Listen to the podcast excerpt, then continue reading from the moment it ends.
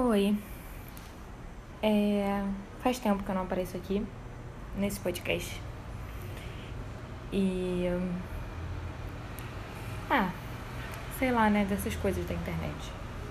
Você some às vezes. Mas hoje é dia 19 de março de 2020. E a gente tá vivendo esse momento estranho de pandemia e quarentenas e isolamento social e distanciamento social. E eu acho que cai bem voltar com esse podcast. É, para que quem ouve é, possa ter mais uma voz fazendo companhia se estiver se sentindo sozinho. Eu ouço muito podcast em casa, eu moro sozinha. E eu ouço muito podcast porque me ajuda a ficar menos solitária. Então, quem sabe isso ajuda também. É, hoje é meu primeiro dia de fato em casa, sozinha e pronto no, no processo de isolamento, distanciamento, sei lá, E eu acho que na verdade esse podcast também vai me ajudar a eu ficar menos sozinha, porque eu tô falando com vocês. É... A leitura de hoje é meio acidentalmente temática. Eu, na verdade, acabei esse livro ano passado e tinha marcado vários trechos querendo ler aqui, porque achei bonitos. E aí, quando eu fui pegar na estante algum dos livros que já tivesse marcado para eu selecionar um trecho, esse era o que estava mais fácil de pegar. E eu achei um certo sinal. Eu eu escolhi um trecho mais bonito e menos causador de pânico. Apesar de ter um trecho que causa muito pânico, que era meu plano principal para ler antes, mas tudo bem. É, o livro do qual vou ler hoje. Minha voz tá estranha, por sinal, porque eu é, mordi minha língua. E não tanto minha voz, minha pronúncia tá estranha, porque eu mordi minha língua e aí ela tá doendo. E aí fica batendo esquisito no dente. Mas eu vou ler mesmo assim. Que é essa graça. É... O livro que eu vou ler hoje é Estação 11, da Emily St. John Mandel. A tradução é do Rubens Figueiredo foi publicado pela Intrínseca em 2015. O livro originalmente de 2014. É... Eu poderia explicar mais sobre o livro, mas eu vou deixar vocês descobrirem o livro sozinhos.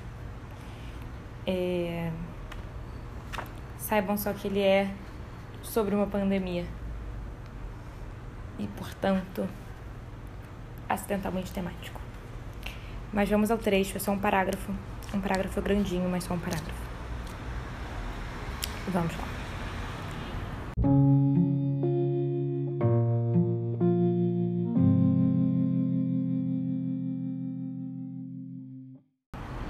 Clark sempre gostara muito de objetos bonitos e, em sua condição mental atual, todos os objetos eram bonitos. Ele parou para pensar melhor naquela questão e descobriu que ficava comovido com cada item que via ali, com o trabalho humano que cada objeto requeria. Vejam o caso daquele globo de vidro. Pensem na mente que inventou aquelas nevascas em miniatura, o operário que transformou pedaços de plásticos em flocos brancos de neve, a mão que desenhou o projeto daquela Severn City em miniatura, com seu campanário da igreja e seu prédio da prefeitura, o operário da linha de montagem que viu o globo utilizar sobre uma esteira rolante em algum lugar da China.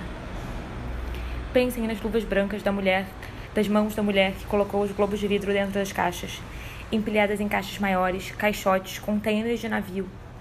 Pensem nas partidas de baralho jogadas nos convéses inferiores à noite, no navio que transportava os contêineres através do oceano, a mão que amassa guimba de cigarro aceso num cinzeiro abarrotado, a neblina de fumaça azul na luz turva, a cadência de meia dúzia de idiomas unidos por grosserias comuns. Os sonhos dos marinheiros com terra e mulheres. Aqueles homens para quem o oceano era uma linha cinzenta no horizonte, que devia ser transposta em navios do tamanho de arranha-céus deitados. Pensem na assinatura, na escritura de carga quando o navio chegava ao porto.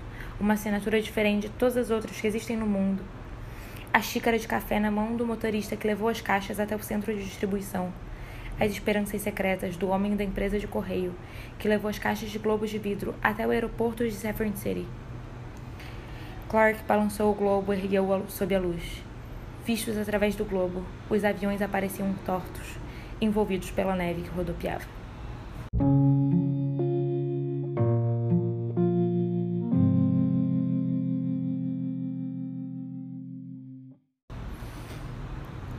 Bom, esse é um dos trechos que eu achei mais bonito quando eu li Estação 11 ano passado.